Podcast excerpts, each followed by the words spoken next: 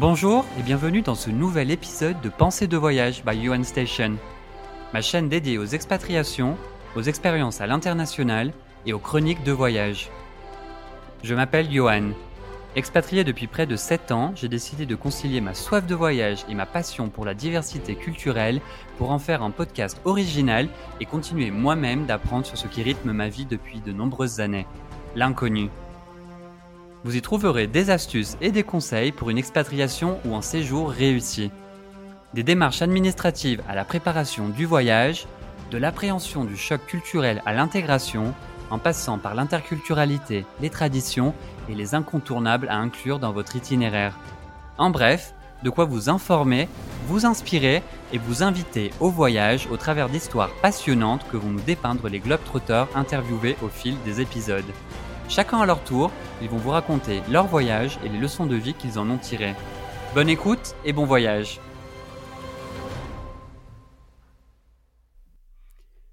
Et nous nous rendons aujourd'hui de l'autre côté du globe, en Australie, pour comprendre comment voyager et travailler à l'autre bout du monde peut parfois remettre nos plans de vie en perspective.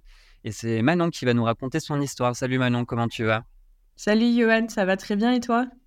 Bah, je vais plutôt bien, je te remercie. Ça fait euh, presque six ans que je suis parti en Australie, donc autant dire que ça va me faire énormément de bien de, me replonger dans, cette expérience, l'une des plus folles de ma vie. Donc euh, voilà, je suis d'autant plus heureux de, la revivre avec toi parce que pour le coup, toi, tu l'as vécu euh, à fond. alors vas-y, fais-nous un peu rêver, explique-nous aussi ton parcours de vie et ce qui t'a amené à te rendre en Australie. Bah écoute, avec plaisir. Euh, donc euh, bah moi j'ai 30 ans et puis euh, l'année dernière, à la suite d'une expérience professionnelle un petit peu catastrophique, j'ai voulu faire une pause dans, dans mon parcours un peu professionnel et j'ai voulu revenir à un vieux rêve qui était de partir en Australie. Et donc, euh, bon, j'ai regardé un petit peu euh, comment faire et, euh, je me suis lancée assez rapidement. en juin, je quittais mon poste et en septembre, j'étais déjà dans l'avion. Pour te dire juste le temps de l'été européen et j'étais partie. donc, c'est vrai que l'Australie s'est imposée comme une évidence à la suite un peu d'une mauvaise expérience, on va dire, professionnelle. Et pourquoi du coup l'Australie? Parce que c'est vrai que tu aurais pu. Enfin, il y a le PVT Canada qui est célèbre. Enfin, qu'est-ce qui t'a tiré du coup euh, dans ce pays plutôt que plutôt qu'un autre? Alors c'est vrai que j'avais regardé aussi euh, le Canada euh, ayant aussi une amie sur place, donc ça aurait pu être vraiment très très très sympa. Mais c'est vrai que l'Australie, ça restait un rêve d'enfant, dans le sens où ça reste un pays, bon c'est un pays très lointain, un pays où il fait beau, les plages, ça correspond beaucoup à, à ce que j'aime, on va dire, dans, dans mes loisirs. Euh, tu vois, la, la, vivre dehors quasiment en été toute l'année, euh, un peu ce rêve euh, de ouais, la beach life, quoi. Donc, c'est vrai que ça, et puis les paysages, la nature, les animaux complètement différents, c'est vrai que ça m'attirait vachement et j'avais l'impression que j'aurais un dépaysement plus important en partant en Australie que peut-être dans d'autres pays ouverts au PVT. Ouais justement, puisque tu parles de dépaysement, comment s'est passé l'arrivée? Parce que c'est vrai que parfois le choc culturel peut être un peu, euh, un peu euh, important. Et je voulais comprendre aussi par la même occasion comment s'est déroulée ta recherche du, travail, ton premier job sur place, parce que là aussi ça peut être parfois un peu, un peu difficile. Oui, alors étonnamment, euh, les premiers jours étaient euh, moins dépaysants que prévu parce que finalement, quand tu atterris euh, dans une, dans une grande ville australienne, ça peut ressembler un petit peu de loin à, à ce qu'on a l'habitude de voir ici parce que ça reste une grande ville. Mais c'est vrai qu'il y a quand même des choses qui te permettent de comprendre que tu n'es pas en Europe, notamment des choses un peu rigolotes comme les oiseaux. Euh, en Australie qui sont euh, si différents et tu es dans une grande ville avec des tours et puis tu as ces espèces d'ibis au long bec euh, qui marchent tels nos pigeons en fait à Paris. Et là, les tu te les cacatoès, les bruits, tout est un peu différent. Et donc là, tu sais que finalement, tu n'es pas à Paris, mais tu es bien en Australie. Et, et puis bon, dès que tu sors de la ville et que tu vois les paysages, tu comprends tout de suite que, voilà, le dépaysement est, est complet.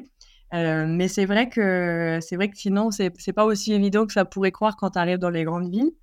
Euh, mais en tout cas, euh, moi donc je suis arrivée à Brisbane et, et donc assez rapidement j'ai cherché mon premier emploi parce que bon j'avais mis un petit peu de côté mais pas énormément parce que comme je te disais tout à l'heure finalement ça s'est fait un peu rapidement.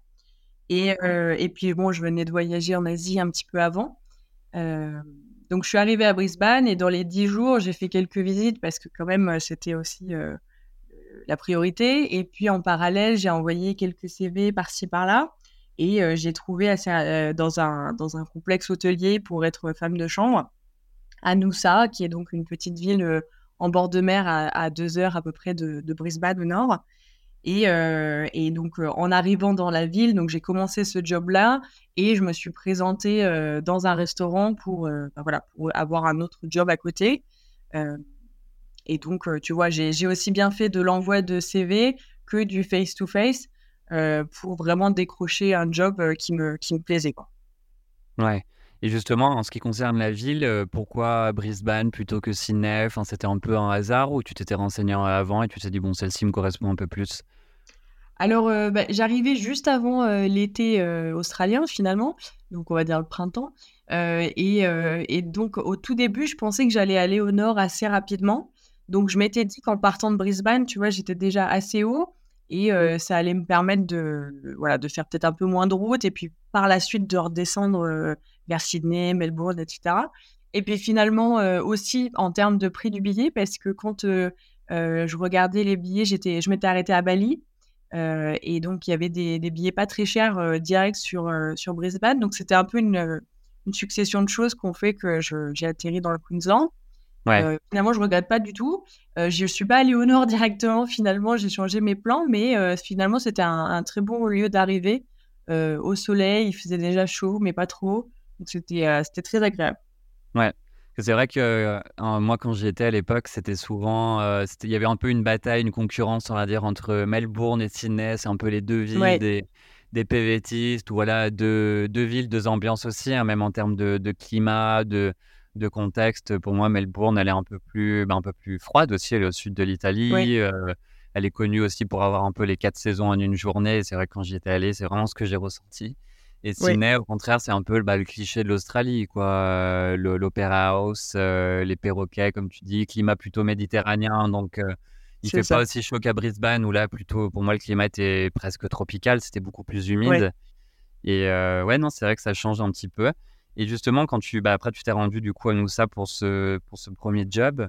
Et euh, je me demandais comment s'est déroulée justement cette transition, parce que je suis bien passé pour le savoir aussi, passer d'un rôle de commercial euh, en Europe à, voilà, au marché de l'emploi australien, à l'hospitality, à la restauration, avec euh, voilà, ses hauts et ses bas, c'est pas toujours simple. Donc du coup, comment tu l'as vécu toi?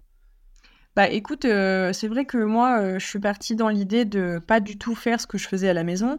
Donc finalement, j'étais ouverte à n'importe quel type de job, à partir du moment où voilà, j'étais bien traitée et que ça permettait de rencontrer des gens. mais donc c'est vrai que je l'ai plus vécu comme une parenthèse un petit peu dans mon parcours, plutôt que quelque chose, tu vois, comme un nouveau projet de vie. c'est vrai que quand tu arrives ici, il y a, y a, pas mal de nationalités, il y a des gens qui qui viennent et pour eux, ça va être leur métier déjà à la maison. moi, pour le coup, c'était pas le cas. Donc, ça m'a permis aussi de toucher à des, à des corps de métier que j'aurais jamais, probablement jamais fait en France. donc, c'est intéressant. ça, ça te. Ça te, ça te montre d'autres facettes de ta personnalité, ça te permet aussi de découvrir, de savoir ce que tu, vraiment ce que tu pourrais jamais faire. Et puis, au contraire, ce qui est peut-être euh, bah, tu te découvres euh, agréablement surpris de savoir faire euh, certaines choses que tu n'aurais pas mmh pensé. Donc, c'était, ça, ça, reste très, très positif, je pense. Ouais. Et justement, au-delà de ce secteur de la restauration, tu as aussi côtoyé de près, on va dire, celui de l'agriculture, qui est vraiment un autre secteur clé, on va dire, du, enfin, caractéristique en tout cas de l'expérience PVT. Est-ce que tu peux justement nous en parler un petit peu de cette expérience en ferme? Parce que là, je pense qu'il y a des choses sympas à raconter. Oui, alors tout à fait. En fait, en Australie, ben, donc si tu veux avoir une deuxième année de PVT, contrairement à d'autres pays, on est obligé de travailler un certain nombre de jours dans des secteurs un peu spécifiques, dont l'agriculture. C'est vrai que c'est celui qui est le plus connu et qui est quand même le plus emblématique de l'expérience australienne. Mmh. Euh, pas fait l'Australie si pas fait les fermes. non, je rigole, mais c'est vrai que c'est quand même euh, que ce soit en fruit picking, en ramassage de fruits, en, en travailler avec des animaux, travailler euh, avec euh, je sais pas, dans des grands champs à récolter du blé. Enfin bon, ça peut être vraiment beaucoup de choses. c'est d'ailleurs aussi le, le, risque un petit peu de cette expérience, c'est que des fois, certaines exploitations agricoles en profitent beaucoup. Parce que là, on est vraiment la main-d'œuvre qui va et vient, et donc on n'est pas toujours très très bien traité. Mais il y a aussi des expériences fantastiques, et moi j'ai eu de la chance.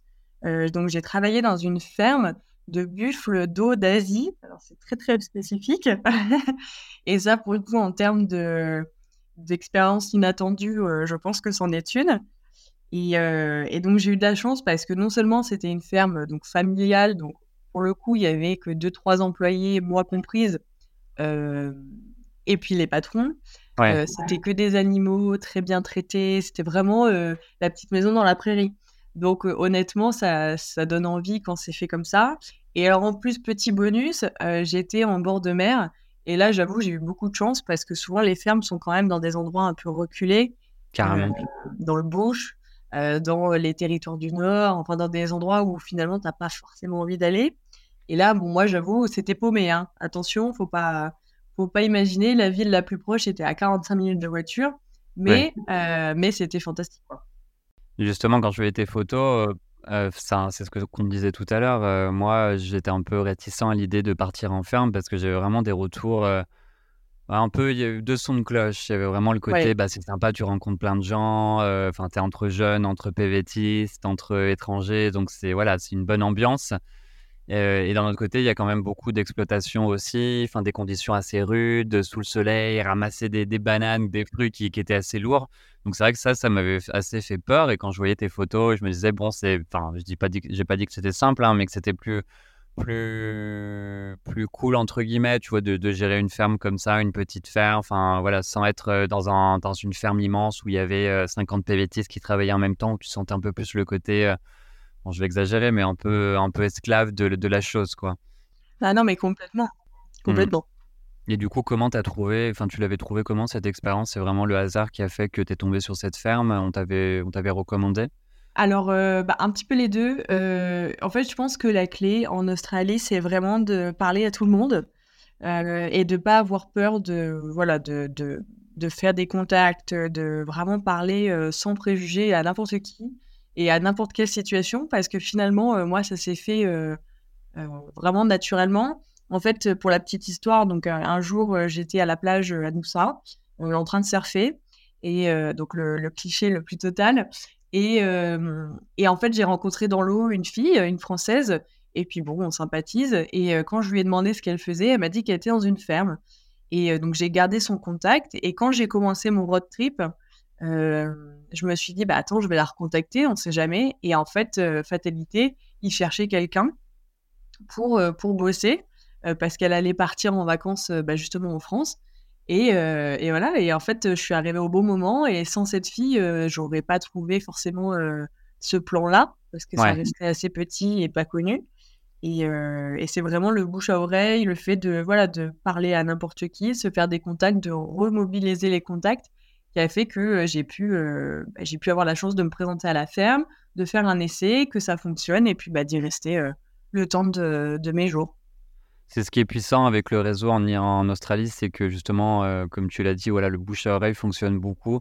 Je me souviens de tous ces groupes Facebook euh, de Français ou autres, hein, mais surtout les groupes francophones, où il y avait toujours au final, dans la ville où tu vivais, quelqu'un qui quittait son job et qui disait voilà, on recherche, euh, je vais quitter mon job semaine prochaine, on recherche un serveur, on recherche quelqu'un pour faire la planche. il y avait toujours ce, ce côté-là qui faisait que voilà, les nouveaux arrivants prenaient la place des anciens qui partaient et il y avait vraiment un vivier, on va dire, de ce point de vue-là, un vivier de, de, travail, de profession et tout qui se libérait. Et c'était vraiment, euh, bah, il fallait voilà, vraiment être présent sur les réseaux sociaux, faire du parler avec tout le monde, comme tu l'as dit, pour pouvoir euh, trouver un job. Et c'était assez simple au final de, de cette façon-là, quoi.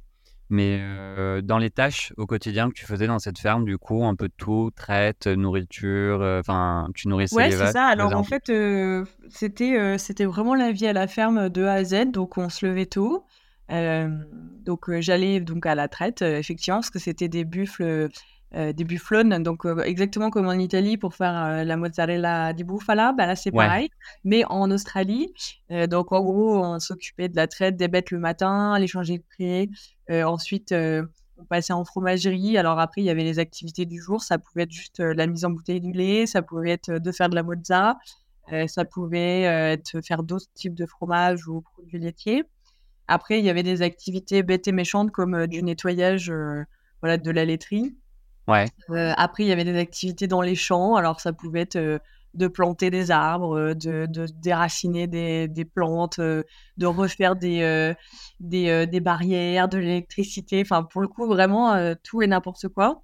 Agricultrice à 100% pour quoi Voilà, exactement. Vraiment, j'ai appris beaucoup de choses pour le coup parce que bon, j'avais jamais fait de petite clôture électrique. Donc là, bon, ils m'ont fait voir s'occuper des bêtes, s'occuper des bébés parce que donc là, c'était aussi la période où, les, où les animaux ont eu pas mal de bébés. Donc c'était voilà, c'était très beau aussi hein, en termes d'aventure. donc vraiment, la vie à la ferme à 100%. Et je pense que ce qui est le plus sympa dans ces expériences, c'est que bien sûr, ce sont des choses que tu pourrais faire en France, mais le fait de les vivre à 17 000 km de chez toi, dans un autre contexte, dans un pays comme l'Australie, dans une autre langue et tout, ça rend tout plus, plus magique. Enfin, on va dire que tu oublies un peu ce que tu es en train de faire au final et tu vis, tu vis l'expérience pas de la même façon que tu l'aurais vécu, je pense, dans ton propre pays. Dans ton propre pays pardon. Ah bah c'est sûr, c'est sûr. Et puis pour le coup, moi je viens originalement de la campagne en France. Bon, j'ai pas de, de famille qui possède une ferme ou quoi, mais c'est vrai que c'est des, des, environnements qu'on peut connaître un peu.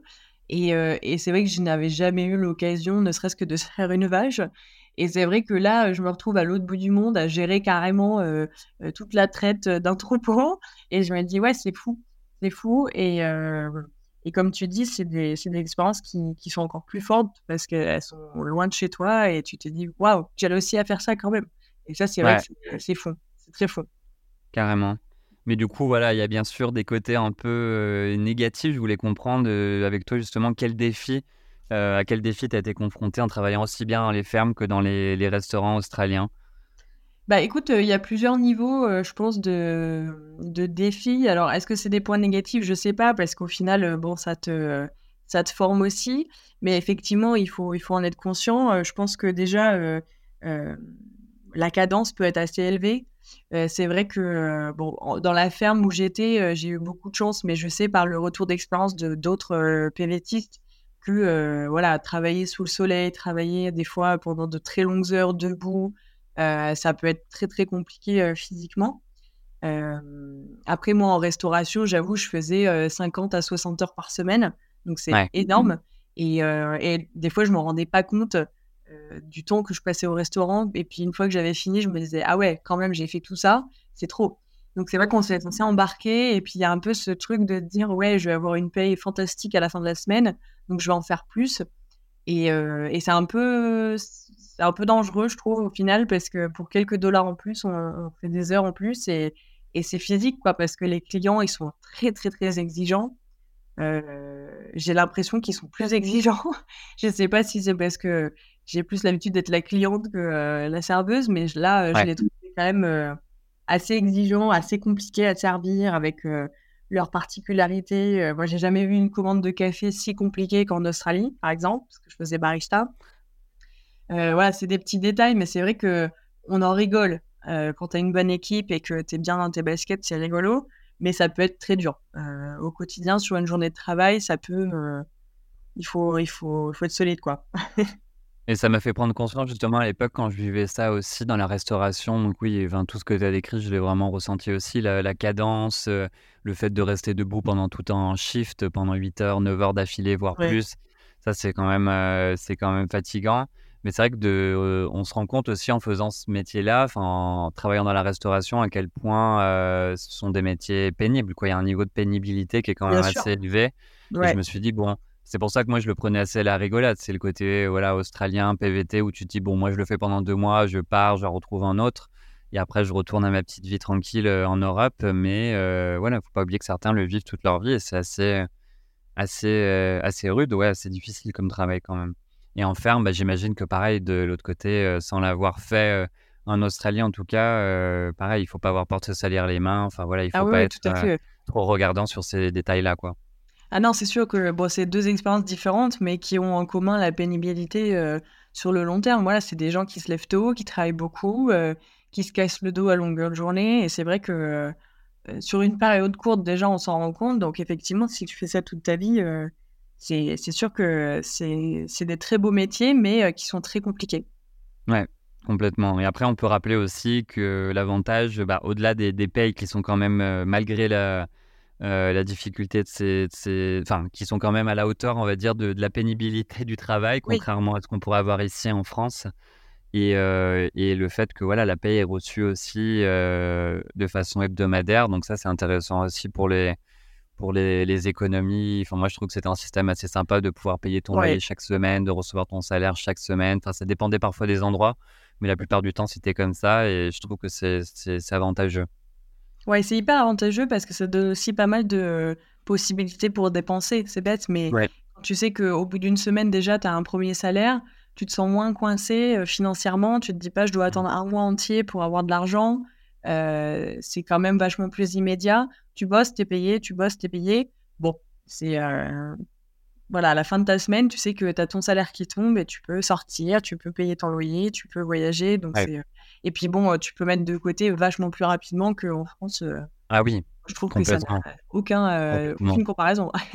Je pense que ça dépend des projets de chacun. Je sais que moi, je n'avais pas bossé à temps complet. Je faisais des fois en moyenne 30 heures par semaine, donc j'étais pas sur en full time. Mais malgré ça, ça me suffisait amplement pour payer, on va dire, mon loyer déjà et quelques à côté. Donc, bien sûr que les voyages coûtaient beaucoup plus cher, mais euh, tout dépend après de voilà des économies que tu as en arrivant. Mais en tout cas, celui qui travaille full time ou voire euh, en hors sup comme tu l'as fait toi, je pense que tu peux te mettre des sommes importantes de côté. Ça, c'est évident. C'est évident. Et. Hum, et je voulais revenir sur, euh, sur justement ouais, la, la, paye. Est-ce que tu peux nous rappeler en moyenne le salaire euh, minimum, enfin le, le, salaire correct que tu es censé recevoir dans ces métiers-là? Alors, euh, donc là, le, le, en restauration, enfin même de manière générale, tu, si, tu, si on te propose un job à, 20, à moins de 26 dollars de l'heure, c'est même pas la peine de le considérer. Ah. parce que 26 dollars de l'heure, c'est vraiment le, minimum des minimums. Euh, après, voilà, effectivement, tout ce qui va être au-dessus va être beaucoup plus intéressant. Dans la restauration, il y a un système aussi où le, dimanche est souvent majoré, euh, des fois aussi le samedi. Donc, ça permet d'avoir une paye un peu plus importante les week-ends. Euh, alors, tout le monde ne le fait pas, mais c'est quand même assez commun dans la restauration. Et puis après, on ferme. bon, là, ça marche plus à l'expérience. Quand tu arrives, souvent, tu as vraiment le minimum. Et puis, si tu travailles bien, tu vas, tu vas être augmenté. Mais le minimum, oui, c'est 26 dollars. Moins de 26 dollars, c'est de l'exploitation. Il Ouais. Faut pas chercher. Après, c'est plus, c'est différent si tu vas faire euh, la récolte de fruits, etc. Là, c'est d'autres grilles, c'est d'autres. Euh, euh, t'es pas payé pareil. des fois, tu es payé au poids, etc. Mais là, j'avoue que j'ai pas encore d'expérience là-dedans. Donc, je préfère pas me prononcer. Mais c'est vrai que pour un job où tu es payé à l'heure, il faut rien accepter en dessous de 26 dollars. Et je voulais prendre un petit peu aussi de, hauteur avec toi et comprendre peut-être même au-delà des, différences professionnelles qu'on vient de mentionner, mais comprendre justement quelles sont les, grosses différences culturelles que toi, tu as, remarquées entre la France et l'Australie. Tu veux dire en général? Ouais, d'une façon générale, parce que c'est vrai que là, on s'est beaucoup concentré sur l'aspect professionnel, sur le travail, où on a compris justement dans ce secteur-là que par rapport à la France, euh, voilà, les salaires sont plus importants, même si les conditions peuvent parfois être un peu rudes. Mais je voulais voilà, comprendre, toi, comment tu l'as ressenti justement en termes d'une façon générale, même d'une façon peut-être humaine ou sociale, comment tu as ressenti un peu la, différence avec la France?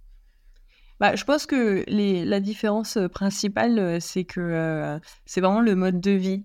en Australie, les gens vivent avec le soleil, c'est-à-dire que plus le soleil se lève tôt, plus les gens vont se lever tôt. Par contre, ça marche aussi à l'envers que le soir, tout finit très tôt. Et c'est vrai que c'est un petit peu le contraire de ce qu'on a l'habitude traditionnellement en France, parce que on, vit plus le soir, parce que on a l'habitude des hivers où voilà, il fait nuit tard. Enfin bon, on ne vit pas exactement pareil. Là-bas, il y a toujours beaucoup de lumière le matin. C'est vrai que les gens sont très matinaux. C'est pas bizarre de voir des gens déjà au café à 6 heures, dans les rues, à faire du sport. Donc c'est une vie qui est beaucoup plus axé sur, c'est vrai, sur le sport, sur être dehors, sur le bien-être. Le bien-être. Alors attention, ça ne veut pas dire que tout le monde est super fit et, et qu'il n'y a pas de la malbouffe parce que ce serait mentir. Mais c'est vrai que d'ailleurs c'est assez rigolo parce que je pense que la qualité de la nourriture est, complètement supérieure en France, par exemple. Ça, il n'y a pas de il n'y a aucun doute. Mais d'un point de vue du style de vie, je pense que les gens sont un peu plus sains dans leurs habitudes quotidiennes en Australie. Tu vois, le fait de se lever tôt, de profiter d'être dehors, ça fait pas le, même résultat à la fin de la journée.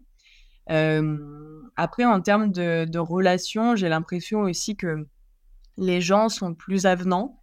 Alors, ça ne veut pas dire qu'ils vont forcément créer de, de grandes amitiés facilement, mais de manière générale, les gens sont souriants. Tu sens qu'ils sont un peu plus loin de, tous les problèmes qu'on rencontre aujourd'hui dans la société. Et ils n'ont pas trop de problèmes, en fait. si on compare avec la France ou avec l'Europe de manière générale. Donc, ça peut paraître bête, mais le fait de vivre au soleil, finalement, ça rend les gens assez heureux. Et, et c'est quand même une grosse différence assez frappante quand on vient de l'Europe, surtout avec tout ce qui se passe en ce moment. Euh, de manière générale, les gens sont quand même vachement plus optimistes, euh, bah, beaucoup plus ouverts, beaucoup plus euh, accueillants aussi, d'une certaine façon. Bon, encore une fois, attention, hein, c'est pas tout le monde, mais c'est vrai que c'est un peu l'impression générale. Ouais, non, je suis d'accord. Et au-delà de ça, moi, quelque chose qui m'avait frappé aussi, c'était quand même le civisme de la part des, ah locaux. Dans le sens où voilà, il y avait un respect des, des règles vois, j'ai en mémoire euh, ces, ces, files d'attente devant le bus pour monter dans le bus où voilà, tout le monde se ruait pas sur le bus comme ce serait le cas chez nous. Il y a vraiment des files d'attente à la queue leu Enfin, dans Sydney, en tout cas, c'était comme ça. Euh, voilà, des villes dans l'ensemble, même quand j'étais dans la nature, que j'ai fait des, des, des, randos, des voyages, je me souviens pas avoir vu des, euh, des, des, déchets à droite et à gauche comme on pourrait l'avoir ici aussi. Donc beaucoup de ouais beaucoup de respect pour le milieu environnant et beaucoup de, civisme, de respect d'autrui. Oui, puis même d'un point de vue sécuritaire, je me sens jamais en danger en fait en Australie, que ce soit dans les villes ou, pas, ou en plein milieu de la campagne. bah finalement, on se sent bien. On se dit pas que moi, je sais que je laisse ma voiture ouverte.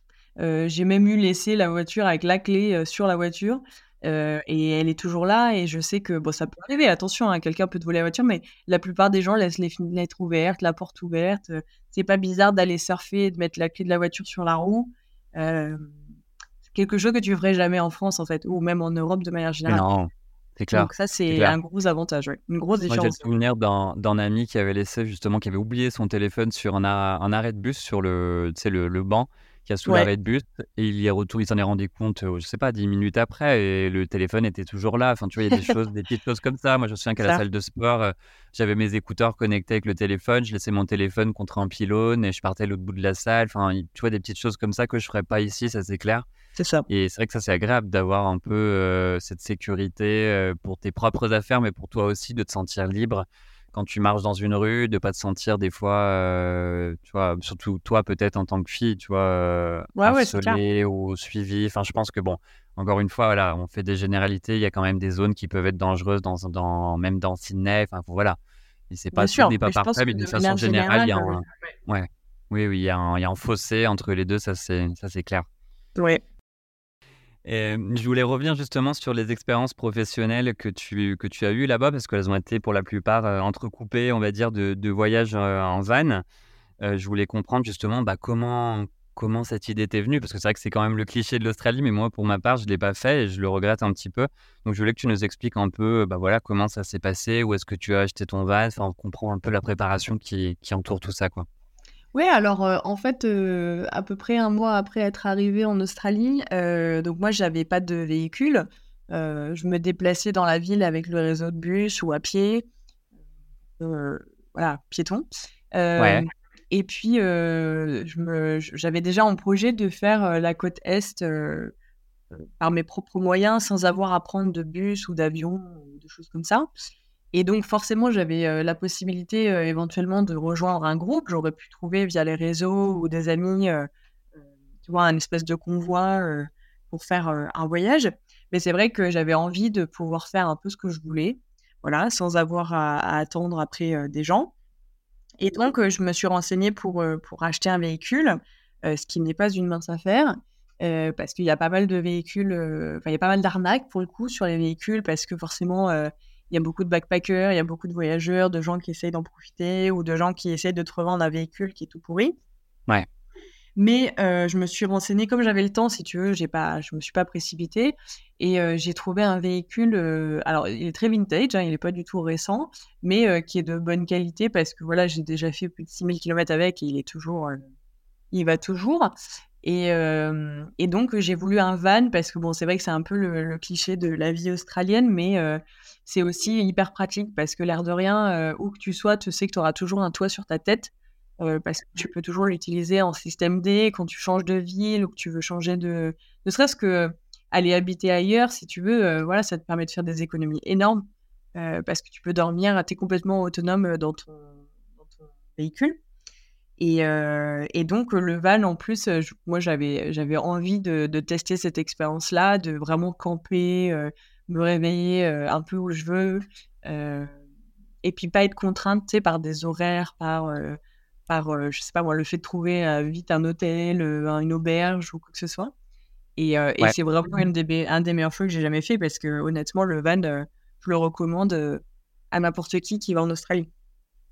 Et justement, j'avais une question quand tu disais de pouvoir voilà, dormir où tu veux. Je me souviens qu'il y avait quand même un peu de restrictions de ce point de vue-là. On m'avait parlé d'une app à l'époque, Wikicamp, je crois, Ouais, qui, t'indiquait justement les lieux où tu pouvais laisser ton van. Parce que voilà, certains, je, je suivais un peu ça sur les, sur les réseaux, sur Facebook, certains voilà, avaient été arrêtés par la police ou vu que voilà, ils sont très protecteurs aussi de la nature, des bushfires que certains déclenchent et compagnie. Donc il y avait beaucoup d'attention à ça.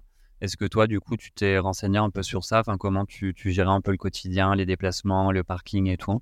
Oui, alors du coup, il y a deux applications. Alors, euh, Wikicamp, ça reste la meilleure, ça c'est clair. Après, il y a Campermate aussi, qui peut être une autre alternative. Mais bon, moi, je me suis toujours bien trouvé avec euh, Wikicamp. Euh, ça peut valoir le coup de payer l'abonnement pour avoir vraiment toutes les fonctionnalités parce que tu as vraiment accès à des milliers de spots partout, partout, aussi bien des spots payants que gratuits. Donc ça, c'est super. et puis tout est bien renseigné parce que la communauté met des commentaires, donc tu, sais exactement à quoi t'attendre quand tu arrives sur les lieux. après, c'est vrai que surtout dans les villes, il faut faire super attention parce que tu peux te faire déloger par la police si tu dors n'importe où. mais c'est vrai aussi que si ton véhicule se fait pas trop repérer ou que tu es en 4x4 et que tu te gares simplement sur un parking pour y passer une nuit, si tu es un peu en, si es un peu mal pris, Honnêtement, ça peut passer assez facilement. Et bon, faut faire attention. C'est pas. C'est sûr que si tu te gardes dans la rue, tu essayes de ne pas te faire trop repérer. mais voilà, imaginons tu as roulé, tu t'es un peu laissé prendre par le temps et tu peux pas attendre un camping. Bon, ça peut se faire quoi. Il faut juste être un peu discret et, et, faire en sorte que la police ne capte pas que tu es là. Mais il y a quand même des trucs et astuces, on va dire.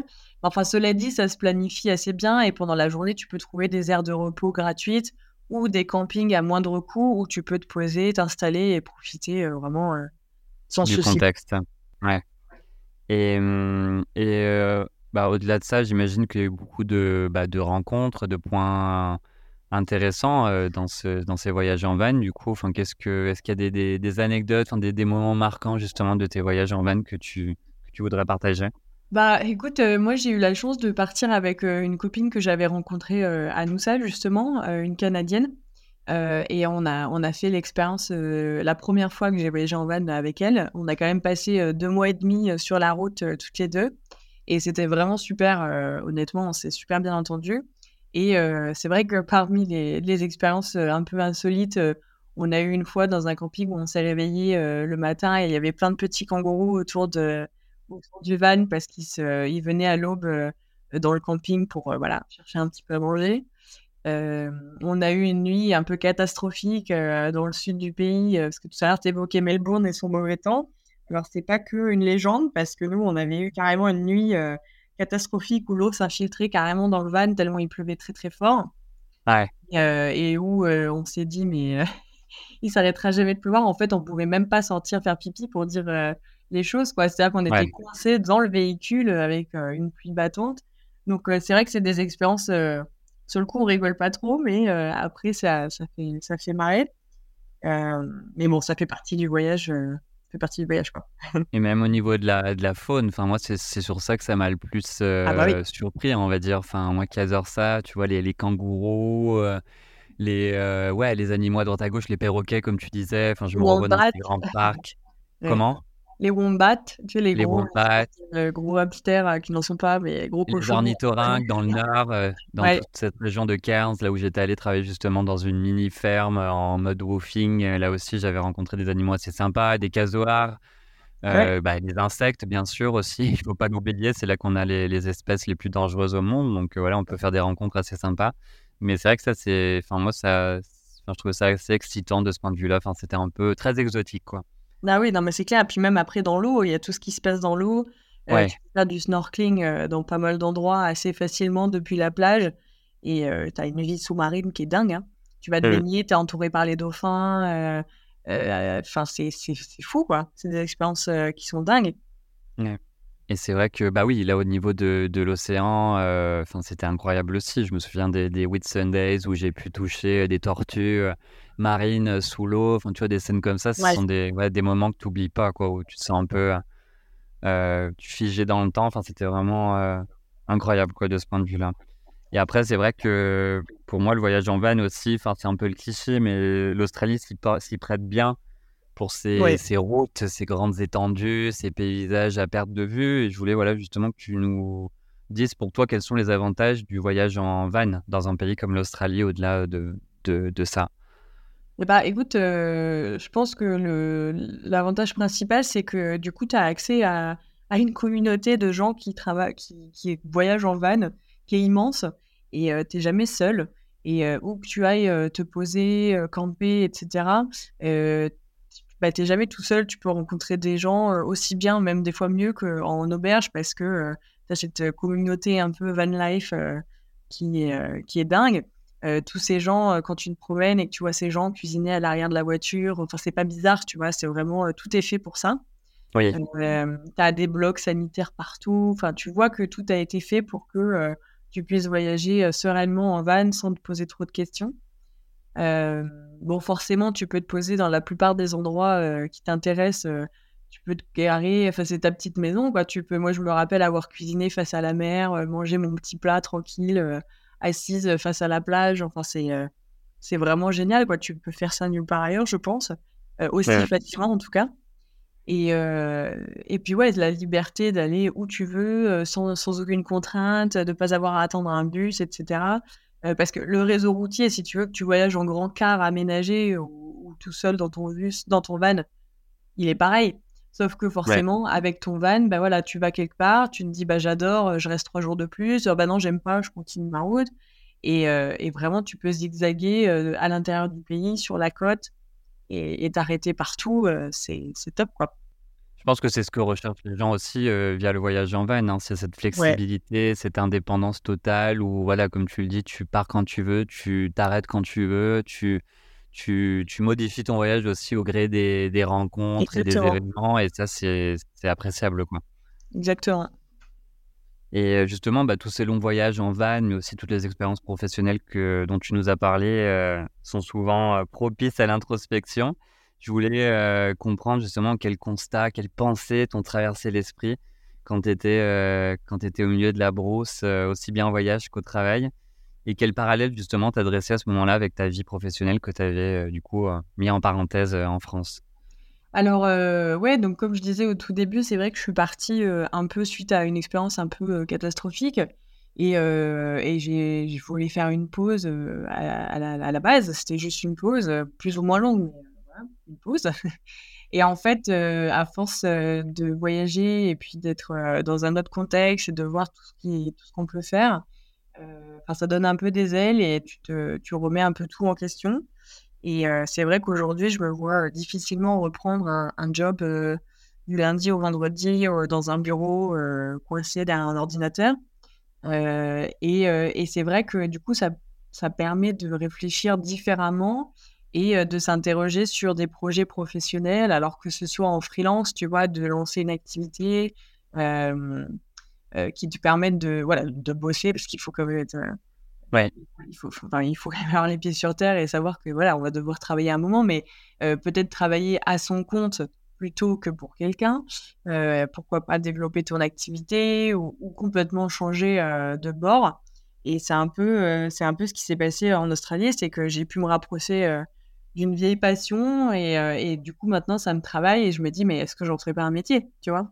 Et donc si c'est le cas, ça changerait complètement, on va dire ma vie professionnelle d'avant.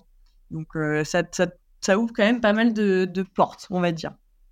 Et justement, pourquoi Enfin, je me posais la question, tu vois, c'est un peu très spirituel, on va dire, mais pourquoi tu penses que quand on voyage en Australie ou ailleurs, on est amené justement à avoir ces pensées-là? Bah parce que je pense qu'au fond, on sort du cadre classique dans lequel on est tous les jours, on sort de sa routine, on voit d'autres mmh. gens qui, ont qui sont déjà passés par là et qui peuvent t'inspirer. On voit aussi d'autres modes de vie. Alors bon, forcément, l'Australie, ça reste un pays occidental et moderne, mais quand tu vas dans d'autres endroits, je ne sais pas, ne serait-ce qu'en Asie, par exemple, ça, ça, te rend plus vite humble quand tu vois aussi les gens de quoi ils se contentent pour vivre et puis qu'ils ont l'air pas plus malheureux que toi finalement, alors que toi, tu es censé en avoir bien plus et que tu finalement, tu peut-être pas si heureux que ça. Et donc, tu, je sais pas, je pense qu'en plus d'être au contact des autres, tu, tu réfléchis différemment sur ce que tu as et ce que tu aimerais avoir. Et je pense que, bon, là, en l'occurrence, c'est en Australie parce que je suis là-bas. Mais ça pourrait être. Je pense que le voyage, de manière générale, te permet d'arriver à ce genre de réflexion un peu plus profonde. Non, je suis d'accord. D'accord. Je pense qu'en fait, c'est ouais, comme tu l'as dit, ça bouscule ton quotidien. Euh, cette routine qui, bon, qui pour certains c'est est nécessaire et appréciable, mais pour d'autres, euh, voilà, qui ont besoin un peu de, de changement, de dynamisme dans le quotidien, je pense que voilà, tu trouves dans le voyage justement cette, euh, ouais, cette, cette, cette, ouverture, cette, euh, ces, rencontres qui font que tu, tu, tombes souvent sur des personnes aussi qui ont une mentalité similaire à la tienne, qui te donnent d'autres perspectives de la vie, une autre vision. Et ça, je pense que ça, enfin moi pour ma part, en tout cas, dans tous mes voyages, ça m'a beaucoup aidé, quoi. Je suis toujours tombé sur des gens euh, bah, sensationnels, quoi, qui ont changé un peu ma, ma vision de la vie, ou en tout cas qui m'ont aidé à avancer dans le bon sens.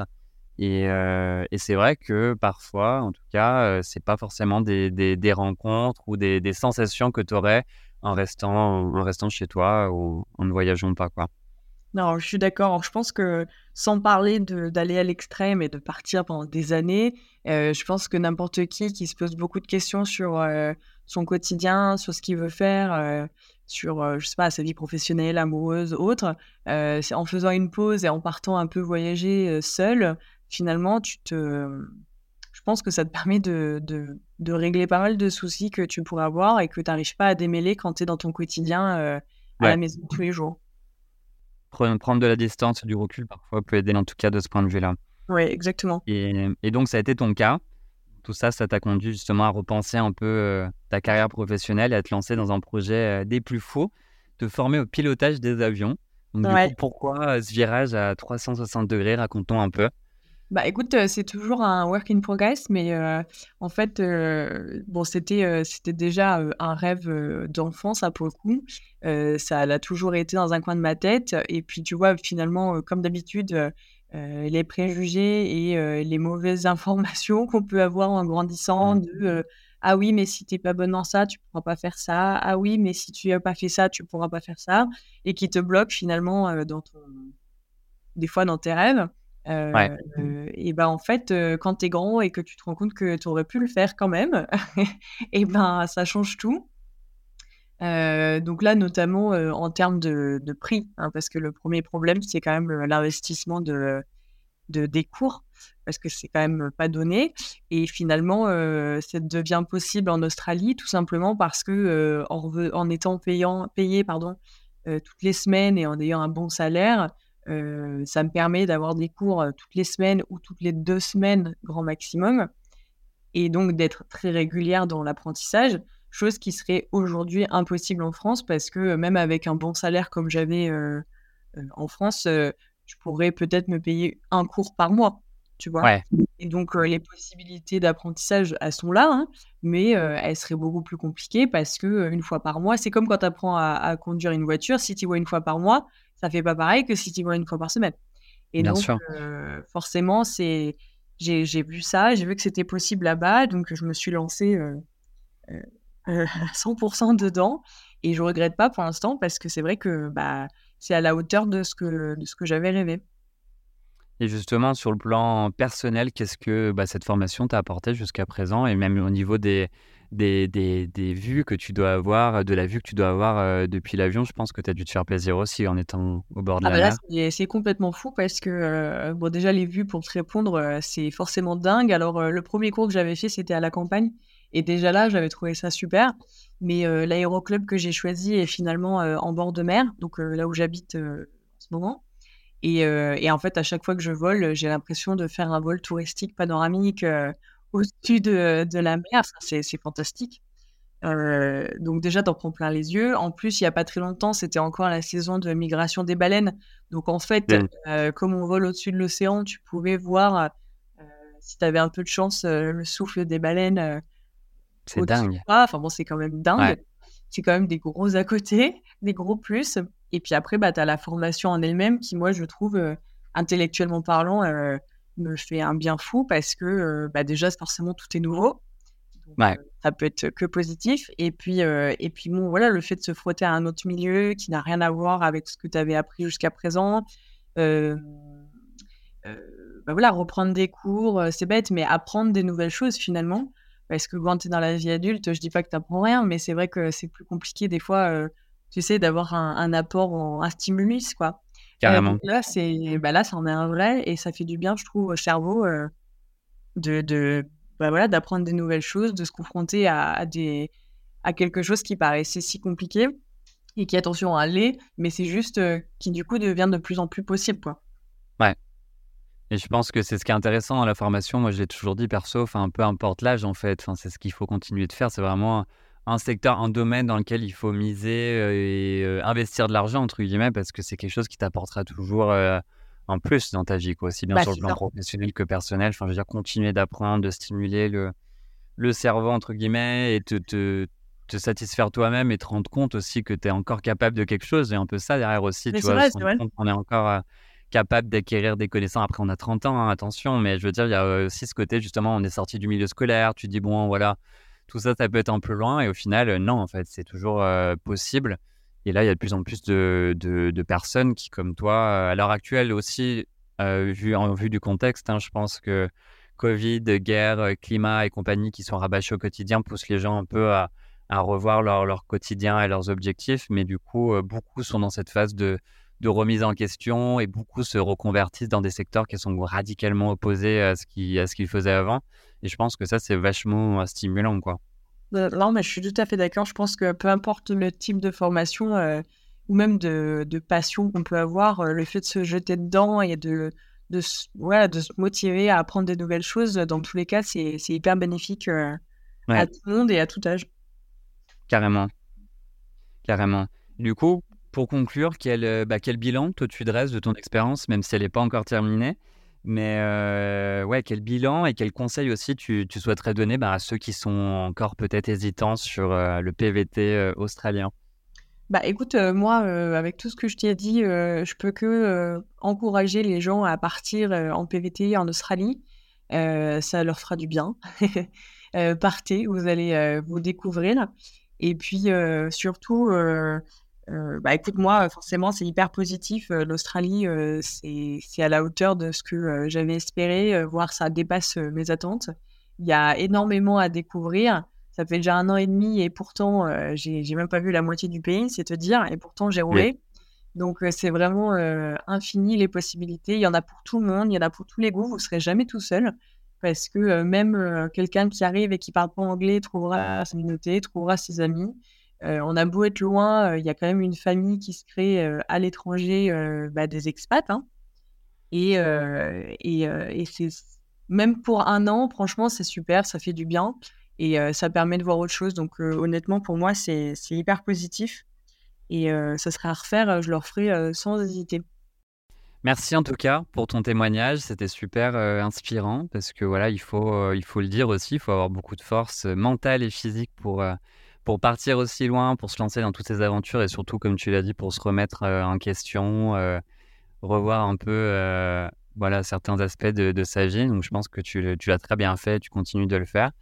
Donc, merci pour tout ça. Bah, et voilà, je te souhaite du coup ben, le meilleur pour la suite, pour la suite de ton aventure. On pourra se reparler éventuellement dans un an ou deux quand tu auras peut-être voilà, vécu encore plus de choses et tu auras encore plus d'histoires à nous raconter. Bah, d'ici là, en tout cas, merci, merci pour tout et je te souhaite le meilleur. Bah, merci Johan, merci de m'avoir reçu. Merci, à bientôt du coup. Salut Manon. À bientôt, merci. Salut. Voilà, cet épisode est terminé. Je vous remercie énormément pour votre écoute attentive et vous invite à vous abonner si vous avez aimé cet épisode et à me faire part de vos commentaires, remarques ou critiques constructives sur Apple Podcasts, Spotify, Deezer et autres plateformes de podcast. N'hésitez pas également à me transmettre vos idées de sujets pour de prochains podcasts. Merci et à très bientôt pour un nouvel épisode de Pensée de voyage.